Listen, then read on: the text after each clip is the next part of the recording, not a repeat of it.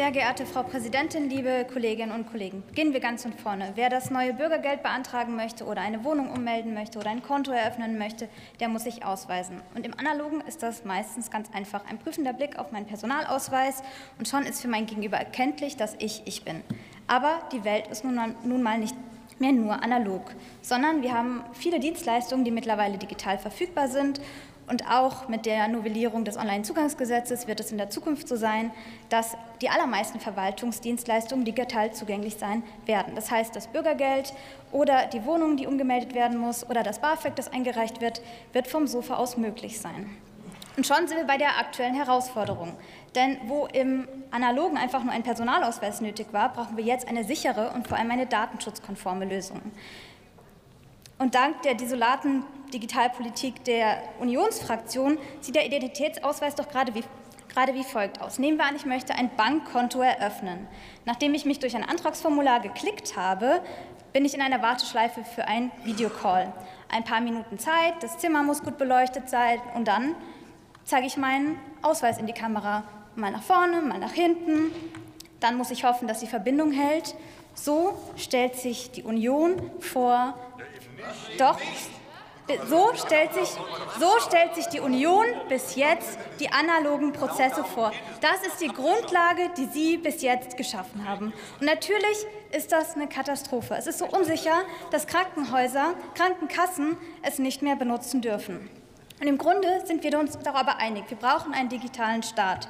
In der Vergangenheit ist ziemlich viel nicht gut genug gelaufen und wir müssen jetzt konsequent aufholen. Was wir also brauchen, ist eine praxistaugliche digitale Identität. Das steht bei Ihnen ja auch im Antrag drin.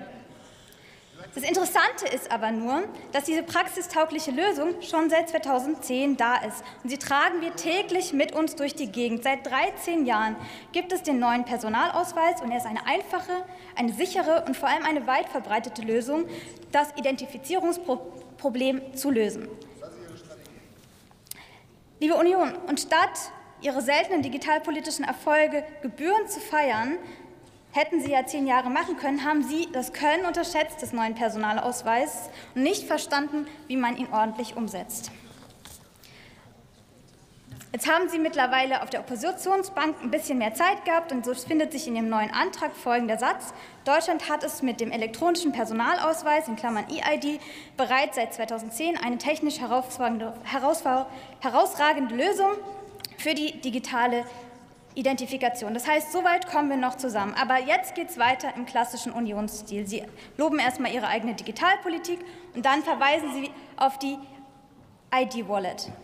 Ganz nach dem Motto noch so ein bisschen Blockchain in den Antrag und dann wird das schon ganz gut gehen. Was Sie aber unterschlagen, was Sie aber unterschlagen, naja, aber die ID-Wallet funktioniert mit Blockchain. So, was Sie unterschlagen, es ist ein Unionsprestigeprojekt gewesen, das mit Ansage krachend gescheitert ist. Das grundlegende Sicherheitsproblem der App war bekannt. Und trotzdem ist die App an den Start gegangen. Zur Erinnerung, Ihre Expertinnen und Experten vom BSI haben Ihnen gesagt, der Pilot taugt nichts. Es gibt grundsätzliche Probleme. Die Technologie der Blockchain, die damit verknüpft war, hat für großes Unverständnis gesorgt. Und das BSI hat sich wie folgt zitieren lassen in einem in einem Brief. Die Komplexität und damit die grundlegende Anfälligkeit für Sicherheitslücken des gesamten Systems bei unklarem Nützen war das, was das BSI festgehalten hat. Die Wallet habe kryptografische Protokolle, die teils experimentellen Charakter haben, nicht standardisiert sein und deshalb empfehle der BSI das nicht. Trotzdem, trotzdem haben Sie zu, trotzdem haben Sie die Kritik der digitalen Zivilgesellschaft, des BSI und der anderen Expertinnen mal wieder ignoriert. Sie haben eine unsichere ID-Wallet auf den Markt gebracht, dann den digitalen Führerschein eingeführt. Man hat festgestellt, dass keines der Versprechen gehalten werden konnte. Unter Serverlast ist alles zusammengebrochen. Nicht mal eine Woche hat das Ding gehalten und wir hatten das nächste Millionengrab. Dank Ihnen. So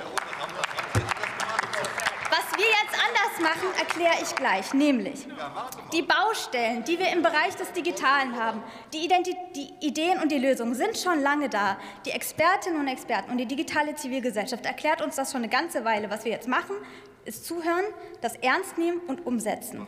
Das ist auch das, was bei digitalen Identitäten stattfinden wird. Wir hatten zuletzt ja auch eine Anhörung und da ist die Richtung doch auch klar gewesen. Ich verstehe nicht, Sie waren doch an der Stelle auch da.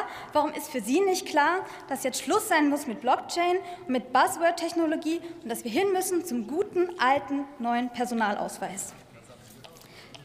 Also, was wir jetzt machen, und das wurde ja auch schon angedeutet von meinen Vorrednern, wir brauchen jetzt eine Kampagne für den neuen Personalausweis, weil der Nutzen und der Mehrwert ist Bürgerinnen und Bürgern schlichtweg nicht bekannt.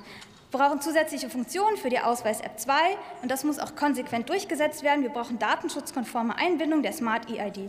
Und den zuständigen Stellen empfehle ich, da bin ich sehr sicher, dass sie die Fehler nicht wiederholen, die sie hatten, mal ernst zu nehmen, was der BFDI sagt, was der BSI sagt und was die digitale Zivilgesellschaft sagt. Und dann vermeiden wir nämlich das nächste Millionengrab. Vielen Dank.